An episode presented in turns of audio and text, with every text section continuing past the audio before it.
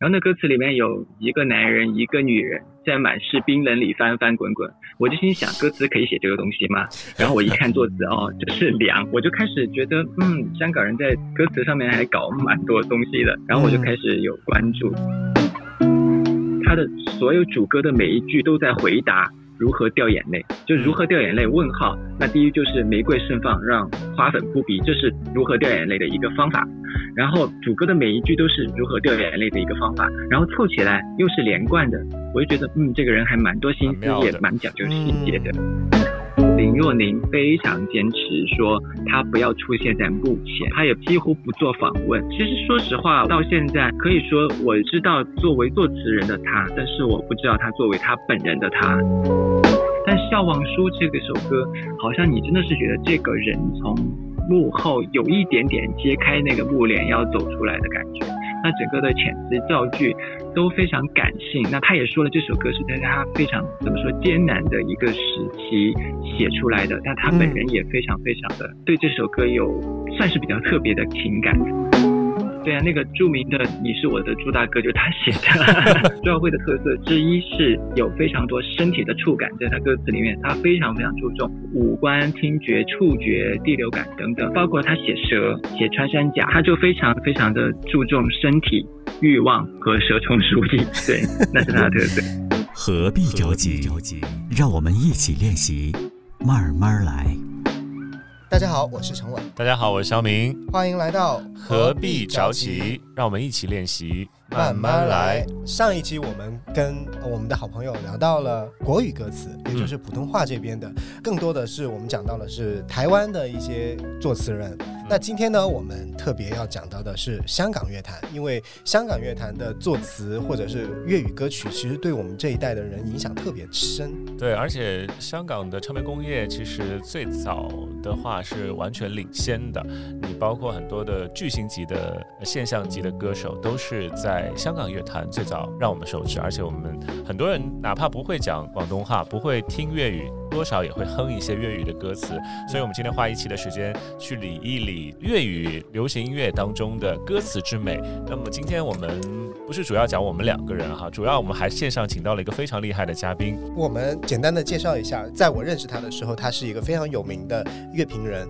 他自己也参与了一些歌手的歌词的创作部分，他也有一些发表过的词作。他最近呢，在香港发行了几本关于作词人的一些书。书，嗯，呃，之前是一本潘元良的书，最近呢，他刚上市的是一本介绍林若宁的书。对，让我们欢迎今天线上的嘉宾啊，他是在远程跟我们连线，是舒伟张舒伟，也就是我们的肖恩，欢迎。嗯，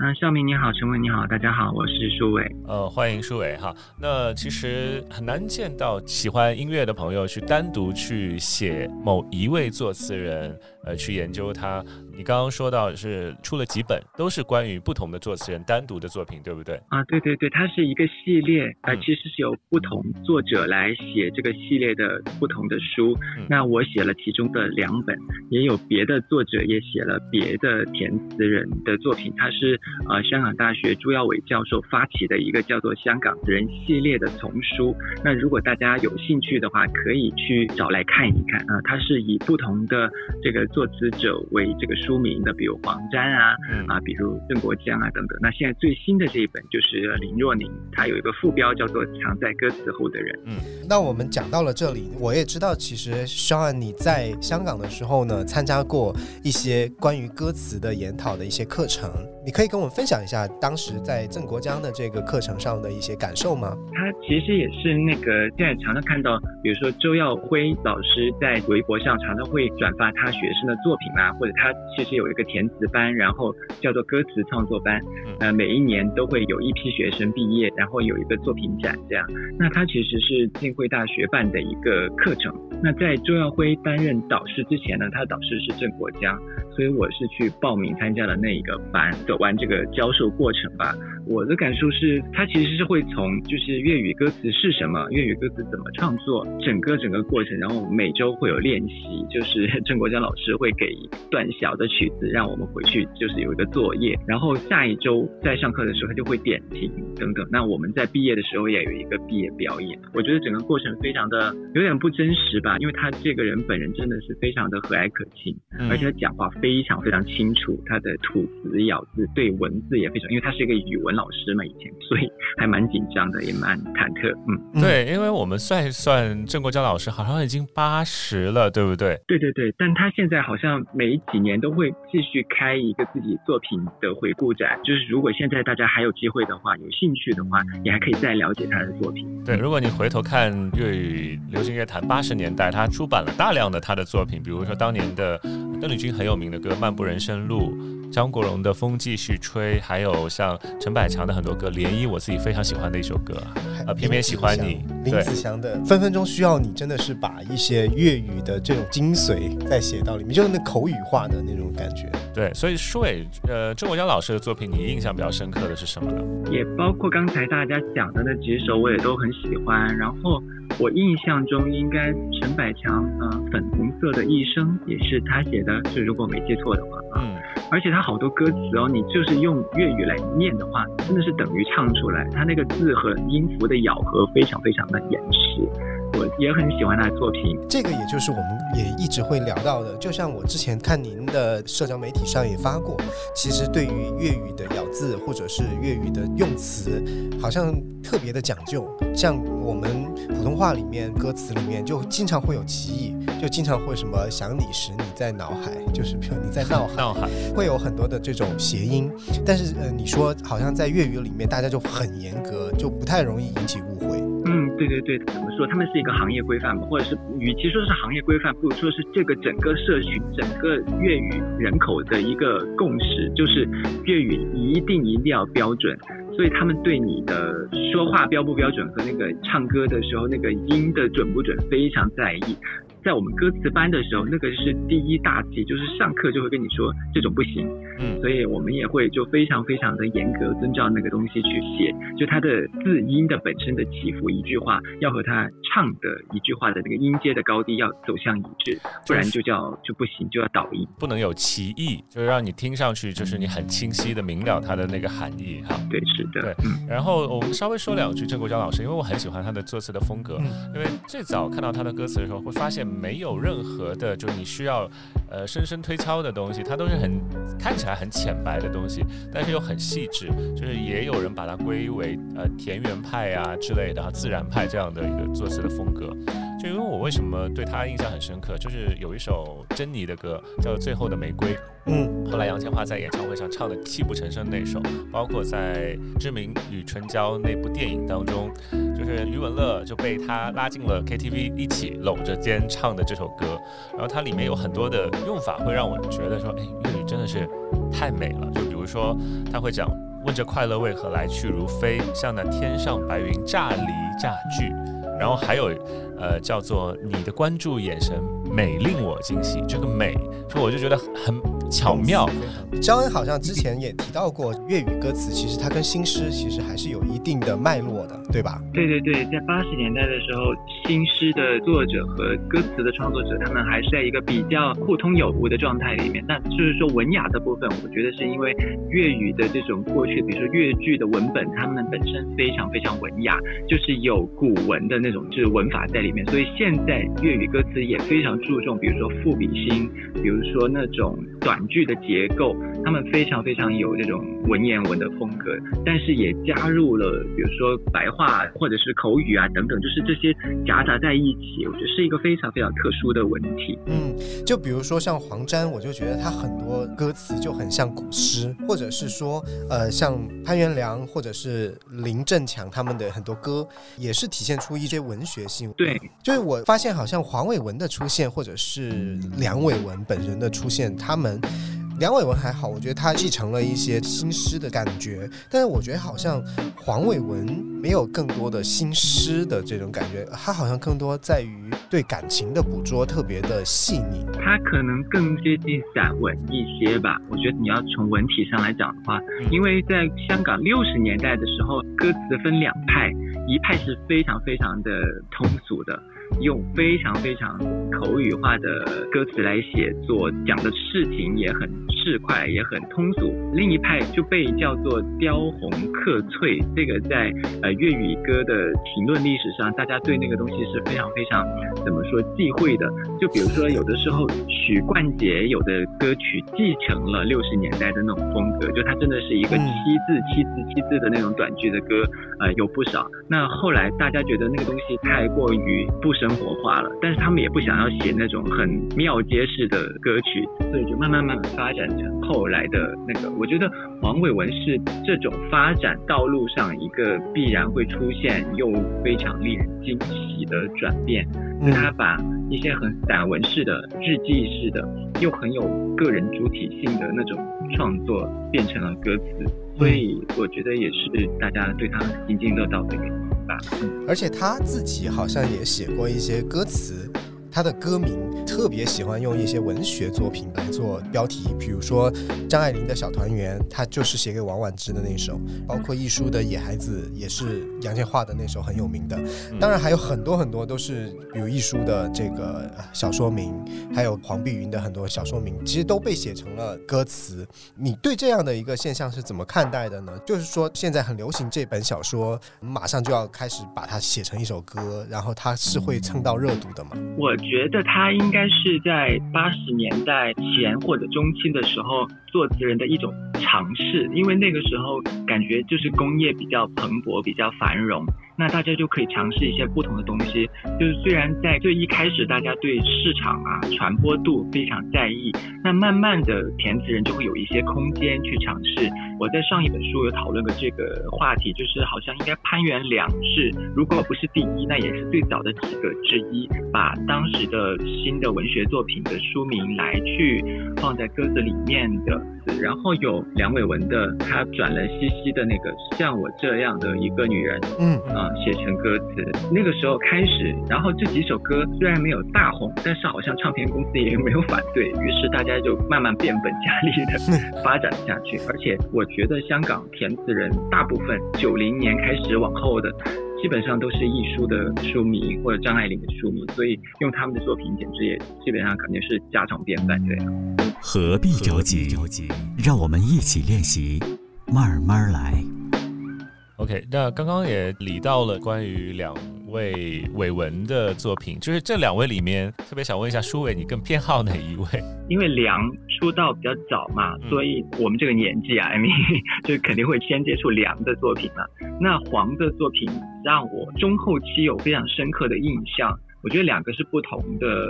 不同的感觉。比如说，其实我最开始关注梁的歌词呢，也不是名曲，也不是，就是完全不知道为什么我记住了他。他给吴倩莲写过一首歌，然后那歌词里面有一个男人，一个女人，在满是冰冷里翻翻滚滚。我就心想，歌词可以写这个东西吗？然后我一看作词，哦，就是梁。对，然后我就开始觉得，嗯，香港人在歌词上面还搞蛮多东西的。然后我就开始有关注。那黄的作品。我觉得我印象非常深刻的是如何掉眼泪，因为当时看的时候，我以为它只是一个很惨情的情歌，但后来我仔细一发现，哎，不是哦，它有好强的那个文学心思，就是为什么呢？它的所有主歌的每一句都在回答如何掉眼泪，就如何掉眼泪？问号。那第一就是玫瑰盛放让花粉扑鼻，这是如何掉眼泪的一个方法。然后主歌的每一句都是如何掉眼泪的一个方法，然后凑起来又是连贯的。我就觉得，嗯，这个人还蛮多心思，也蛮讲究细节的。嗯，对对对，写的特别好。所以就是这两位，你是各有偏爱的，就没有说。我觉得肖恩这样的一个研究词的人来说，我觉得可能你是不是应该是不太会把人对号入座，就是喜欢作品比较多，对吧？他写的好的可能会喜欢。对，因为呢，就是我觉得每个人有不同的阶段，以及每个人对不同的歌手也会有不同的火花。那比如梁伟文他给蔚蓝写的歌，我就不是那么的可以击中我，但他给某几位写的歌又非常非常，几乎每写就必然就很，比如说他给对张国荣写的几乎每一首，我都觉得哇，怎么写的这么厉害，有特色又很就怎么讲呕心沥血的在写，也包括比如说他早期给杨千嬅写的，啊对，黄伟文就是真的是有很多毒辣的那种歌词。是真的只有他才可以写的，比如李慧敏的各种歌曲，我觉得他基本上都写的非常非常的厉害。对，刚刚说到说某一位填词人跟某一位歌手迸发出的火花可能更切肤一点，就感觉他们是会有 CP 感。对，所以这个是怎么来的？就是他们本身有这个。比如说，呃，私下的那种就交际的关系，还是说我会在给这一位去作词的时候，我会轻心的去跟他聊一聊，嗯，他可能还是跟制作人有关，是吧？对粤语歌词，它的过程中其实就是制作人选中一个 demo，选中一个歌曲作品，然后录成一个小样，其实就会发给他喜欢的、跟他能沟通的，或者是说最有人气的填词人。在这个基础上，制作人本身跟填词人的那个连接已经比较紧密，那又加上。制作人跟歌手之间的关系，歌手跟填词人之间的关系，比如说郑国江老师就说啊，林子祥时不时都会约他出来，就是喝个下午茶或者是吃个早餐，然后他们就会聊一些话。对，潘元良也是这么说，所以有的歌手就会用，比如说过去古早的传真啊这种沟通方式，因为那个时候没有那么现在这么及时的联络嘛，所以就是还是会有一些若有若无的沟通，就看这个作词人和歌手之间他们是怎么样。这样的一种关系，嗯。嗯，粤语歌词其实，在有一段时间，在内地，我们很多歌迷好像缺席了。就我们其实印象当中，所有好的歌词还停留在可能二零一零年左右，然后到了后面，好像大家就开始慢慢的就觉得，好像粤语歌坛就只有陈奕迅，就只有谁谁谁。然后其实仔细回看这一二十年的时间里面，粤语歌坛其实还是不断的有很多人在创作。就比如说刚才提到那个林若宁。好难发音的一个。林若宁哈，对，因为呃林若宁其实如果去就细看一些大家喜欢的歌曲的时候，会发现她的名字，但是就很少说把她这个名字单独浮上水面就被大家所熟就是她的光环可能没有黄伟文他们这么大，就因为毕竟像黄伟文他是可以凭自己的词作就可以开演唱会的这样的，让各个明星来给他站台的一个演唱会的人，但是林若宁呢，可能说她在内地的知名度可能比较小众，比如说。吴雨霏的那首《吴歌哭》，薛凯琪那个《慕容雪》啊什么的，所以我觉得可能是跟歌手大热的作品有关。嗯，舒伟的新书就是关于林若宁藏在歌词后的人，用的这个很巧妙。藏在歌词后的人，他本身就不是特别的被所谓一般的乐迷所知道。那你写这本书大概的过程，你是不是会跟他聊很多？就本人聊很多？其实呢，因为他是一个非常非常坚持不出现在幕前的人。就是大家可能觉得两个伟文在流行文化里面实在太高调了，就是常常会出现。其实他们已经变成某种明星的感觉。但啊，林若宁是梁伟文比较指定的一个接班人徒弟了，然后他也是他的工作上的下属，在过去，所以他们之间的关系也很千丝万缕。但是林若宁非常坚持说他不要出现在幕前，所以他在幕前的照片可以说是非常少，他也几乎不做访问。但是这次就。很感激他能够很仔细的来跟我聊他的这种心路历程啊、创作的过程啊等等。那我们常联络也不是因为其实他是这么一个神秘的人，我就很不敢打扰他，你知道吗？所以如果有我有问题，我会在即时通讯上问他一些，那他可能在某一个时候他会回我这样。其实说实话，到现在可以说我知道作为作词人的他，但是我不知道他作为他本人的他，就是怎么说，也有稍微接触到他的私生活一点点，但呢也是跟他创作基本上是关联的。他就是真的是不希望他的真人被了解，那我觉得也要尊重他的这么一个想法。对，其实我们了解到林若宁他有很多歌词特别有意思，他会给不同的歌手安很相似的歌名，就比如说有捞月亮的人。月球上的人，月球下的人，但是他是写给不同的歌手的这首歌词。呃，我觉得他特别有意思，这点可以跟我们分享一下他是怎么想的吗？对，我在那个书里面也有写，我觉得他非常特色的一个点，就是在他以前所有的歌词创作者。都是有非常明确的我是歌词创作者的这种定位的，但是他一开始出来就是以一个我听了很多流行歌曲，那现在我要创作这么一个身份。他在早期，比如说他给方力申写过一个叫我听情歌这么一首歌，那他在这里面就直接写了把这个梁伟文的那个名字写出来，就说这个人就是教我听情歌的人。那在访问的时候，他也非常明确的说，梁伟文无论是作品也好，还是他的文学风格也好，都非常非常直接的影响了他。他说没有梁，那种几乎是没有他的作品。嗯，那所以那现在很多啦，就是现在我们看很多，比如说博主啊、博主啊、vlogger 啊，就会有很清晰的这种表态，就是我就是受这种流行文化喂养长大的人。但是我觉得他在歌词界是应该是第一个，他之前是没有这样的人。哎，我记得周耀辉好像给卢巧音有一首歌叫《弗洛伊德爱上》。对，在周耀辉那个 case，他将这个伟文其实是有点像作为一个学术分析的那么一个角度来讲的。但是林若宁的作品，你就可以真的知道，那个已经变成他的养分。像你刚才说的那些相似的歌名，为什么我刚才讲这么绕一大圈？就是那些歌名实在是非常非常的流行文化的东西。那还有这个，如果杨会说话。如果邓会说话，就是他有那么一系列的东西。但他在写的时候，他说好像也不是特别要怎么样，只是那种哦灵光一现，那个东西就出现在他的脑子里面。还有他用了非常多蔡明亮的电影来做歌名，你那边几点，天边一朵云等等等等。因为他就是真的被这种流行文化包围喂养，他喜欢这些东西，他在里面长大，这些东西在脑子里面就连在一起嘛，所以你在用它的时候就难免这样那样，对。而且他有好几首歌是同名的，比如《黑眼圈》，他给这个人写过一首，给那个人也写过一首，就反正就很多类似这样的东西。我觉得跟流行文化的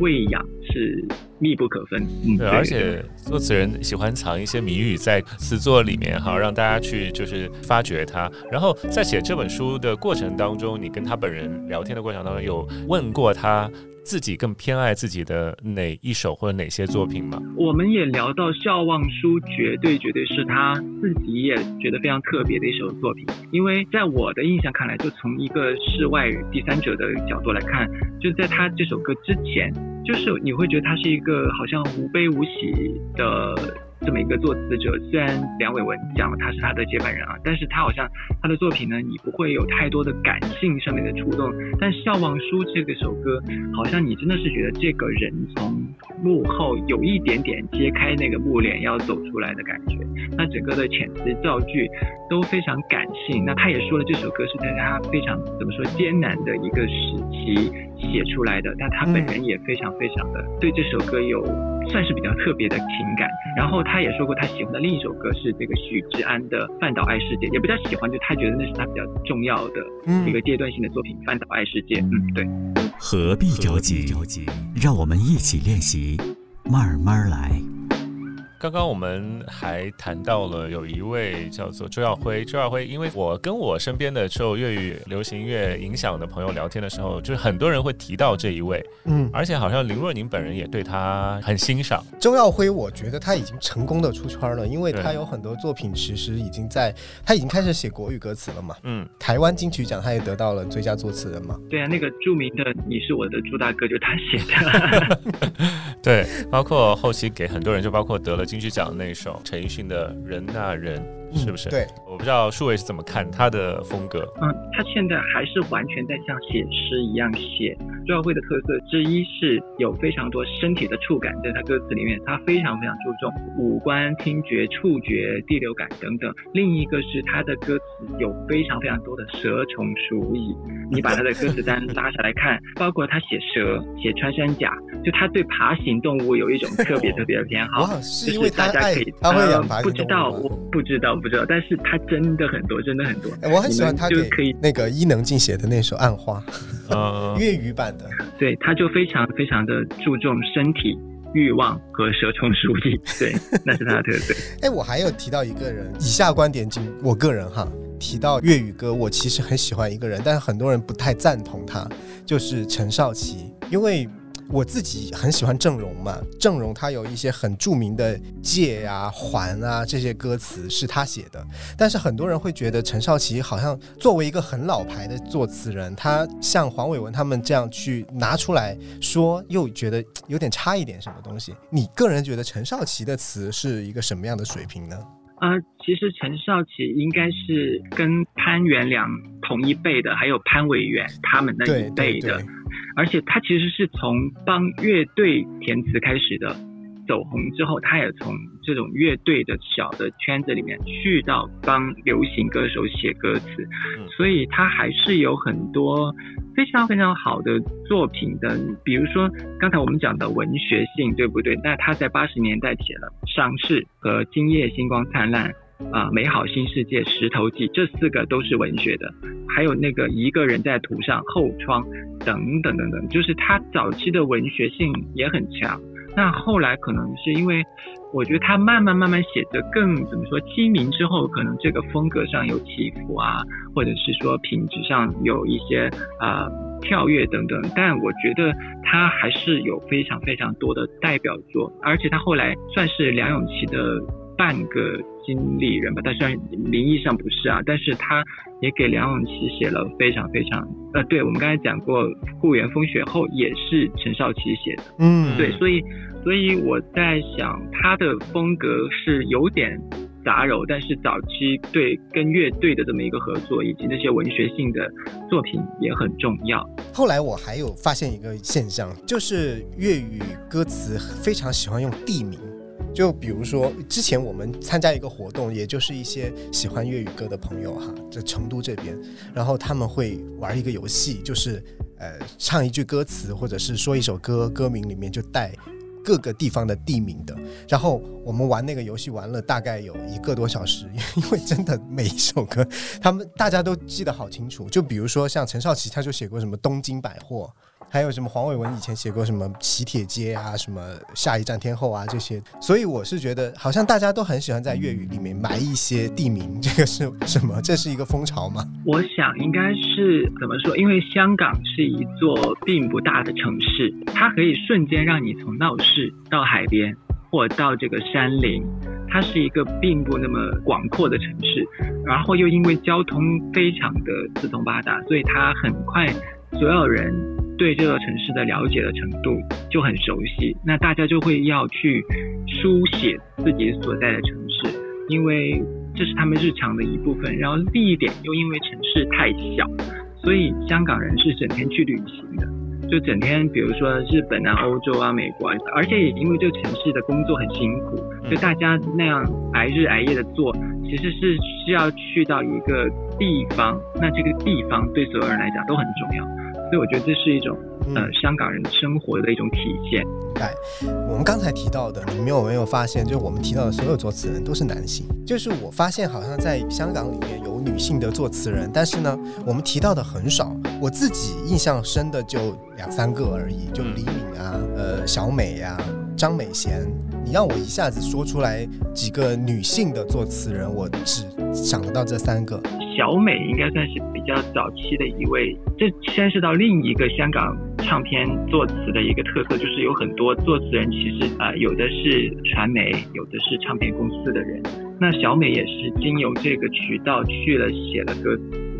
我就发现，像比如说像女性作者瞎写的歌词，跟男性作者写的其实很不同。慢慢的，我会发现很多女性的作者的用的词就特别的柔美。比如说像张美贤，我很喜欢她的很两个风格特别极端的，一个就是彭羚的《让我跟你走》，就是她是一个非常的那种小女人的那种感觉，但她给李慧敏写那个《我为我生存》，又是那种很独立女性的那种感觉。所以我是觉得，像女性的很多好的歌词还没有被大家好好的听到。我觉得应该也会越来越多女性在这个歌词上。那那包括比如说早期一点的何秀萍也是啊，她也是帮达明开写。对，那那个那个下午我在旧居捎信，应该是一个非常非常，我觉得是会流传下去的歌词作品。比如说现在最近新冒起的，在香港填词的一位填词人叫做他填词叫做钟说，但他作为演员叫做钟雪莹，她最近也入围了最佳女主角。呃，我觉得会慢慢越来越多的这样的填词人。那我觉得大家可以去关注一下钟说的作品。钟是呃，信钟的钟，说是呃说话的说。嗯，对。OK，谢谢然后给我们推荐。然后呢，刚才提到的另外一个女性作词人，我我还有一个疑问，就是我有些时候小时候接触的歌曲，我有时候不懂在讲什么。就比如说李敏这个作词人哈，他写的有两首歌，我就当时我完全不懂是什么意思。就比如说放不低。以我们这种内陆人的这个感觉，我不知道放不低是什么意思。然后还有他跟周慧敏写过那个《红叶落锁》的时候，落锁是什么意思，我也不太清楚。所以我就觉得，好像在粤语歌词里面特别有地方特色的歌词。一个问题就是，大家在本身母语并不是粤语或者不是粤语区生活生长的人，怎么样去？赏析一首粤语词，这也是很多人的问题啊，因为大家好像以前听粤语歌都在牙牙学语一样，就是并没有完全清楚明了它的所有的含义，就是大家也不会去追究。所以，舒伟，你本身也不是在香港长大的人哈，但是你是怎么样去就是跨进这个语境里面去了解和理解它？其实这也开始是歌词的兴趣，才开始了解这种语言吧。就是我之前说的那个，在满是冰冷里翻翻滚滚这种说法，让我们去想要了解，就是粤语到底是在怎样表达。我觉得，而且四川和重庆是非常非常。受到香港流行文化影响的地方，而且他又很张开怀抱去去迎接这种文化，所以我觉得我们其实是抱着一种很开放的态度去了解另一种语言。那像陈文刚才讲的那个情况，我也遇到过，比如说像是提点这个词，在粤语里是有的，就是提是提起来的提，点是点心的点。然后，但是我跟比如说北方人讲的时候，他们就觉得啊，这不是语病吗？提点什么提点？提点意见嘛，就他就会有这么一种误解啊。但是后来你你如果了解这种语言，你知道提点其实就是啊，以一个前辈的身份去给你一些建议，那就叫提点。对，所以呃，我觉得那个是语言的一种他自己里面独有的文化在里面，但常常也会放在歌词里。我也遇到好多好多种情况，就是啊，原来当时并不知道，后来竟然是这样。那我其实也很好奇，我们现在好像我们提到的作词者，就像你刚才说的钟说这个作词人，我们其实很少提到，很少了解。比如说现在年轻人，现在年轻的香港人，他们的写词人还是我们现在了解的这一批吗？还是说已经有新的作词人在活跃了？因为陈稳刚刚提到，就在感觉十年多的时间里面，好像已经很少很少能够，比如说有特别大的影响力的新生代的香港的音乐人或者是歌手也好，火的歌对传到这里来，除非是你刚刚说那几位，就比如陈奕迅那几位。对，现在是他们大家都在听谁写的歌呢？他们在听谁写的歌？那其实一部分还是我们当初九十年代耳熟能详的那一些。那另外的一些呢，其实有非常非常多新晋的作词人。但我觉得那个关系是因为香港这几年其实有一点正在更新换代的时候，然后也因为那当然就是内地的娱乐工业本身已经非常发达，那大家可能也就不那么留意。但其实，在香港这么一个城市里边。还是有非常非常多新冒起来的填词人，比如说有一位叫做奥斯卡，奥斯卡就是他也帮陈奕迅，对，也帮他写过歌。林家谦的合作是不是有很多很好听的？对，那也当然也包括林家谦本人也是写歌词的。那也包括，如果是我们说中生代，其实跟林若宁差不多时间出道的小克，刚才我们讲文学改编，他最近就有一个文学三部曲嘛，就帮刘映婷这个歌手写了，比如说那个人类群星闪耀时。啊，他有很多最近这样的作品是引起了大家的关注。那我想这几位都是在香港现在讨论的很多很多的填词人，也包括中说，嗯，所以就是在近几年的时间，假如说我们不单看填词人，就你会推荐大家去听哪些歌手的作品呢？我自己其实比较喜欢，或者说听到非常有感触的一位歌手叫做汤令山 （Gareth T），他自己也填词，也唱别人的作品。但他因为是一个比较算是受英文教育长大的一个人，他的表达很多是比较美式的，但我觉得是一个非常新生代的，能够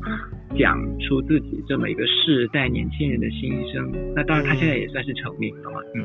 嗯，那我们也最后一个问题，也想让肖恩跟我们分享一下你自己其实最喜欢的作词的方向，或者是你最喜欢的作词人是谁？我自己觉得粤语歌词为什么那么打动？现在很就是依然，虽然它的整个流行工业没落了，但为什么还打动那么多人？觉得它的一个特色是作词人有一个自我在里面，就是我们看好多歌词都是好像你看不到作词人在哪，就是你不知道那个文字的我是谁，他可以是每一个人，但是。在某个年代开始，我们看那个粤语歌词，你就会发现，哎，这个歌词有好清晰的自我反省的意识在里面，就好像你灵魂出了窍，然后你就跳到自己身体外，但是你就看到自己这种感觉。我就觉得有的时候阅读粤语歌词就有很强烈的这种感觉，那这种感觉就是我非常非常。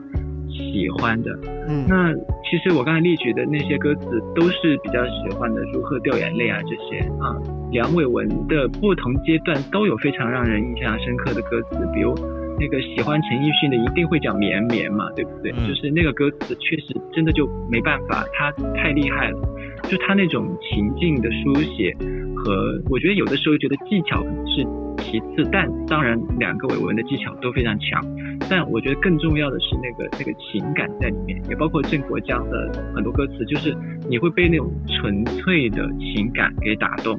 那我觉得那个东西就是很很难讲，就是很难，好像很难归纳。但我觉得可能是要真的有一种创作上的真挚在里面，然后有一种自我反省在里面。我觉得那个歌词会是我比较喜欢的东西。哦，其实我们中间没有讲林振强，他是非常非常厉害的歌词，他给。陈洁玲写过一首歌叫《当天那真我》，我觉得那那首歌也是非常厉害，就是你无法想象为什么他可以写这个歌词，就是他写的是一个女性从回顾自己中学时期开始，从回顾自己不懂事。到现在他懂事了，知道了很多东西的这种人生落差的，但他又不是在说教，要告诉你怎样过人生。我觉得每个现在我们提到名字的人都有非常厉害的作品。其实有的时候大家好像唯谁独尊，但以我的角度来看，其实可以去放开一下这种执念了吧？也许是啊，就是其实每个人都有很不错的作品。是的，谢谢肖恩来跟我们分享一下粤语歌词。谢谢，谢谢你们邀请我来。谢谢舒伟。要背负个包袱，再跳落大峡谷，烦恼用个大网将你捕捉，还是你？抛不开拘束，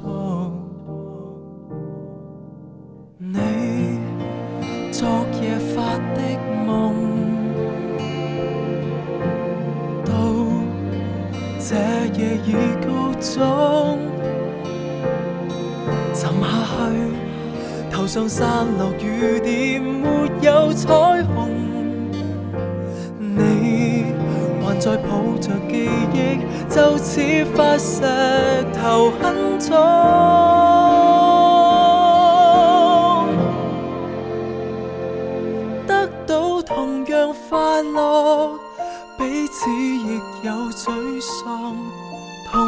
书从成长中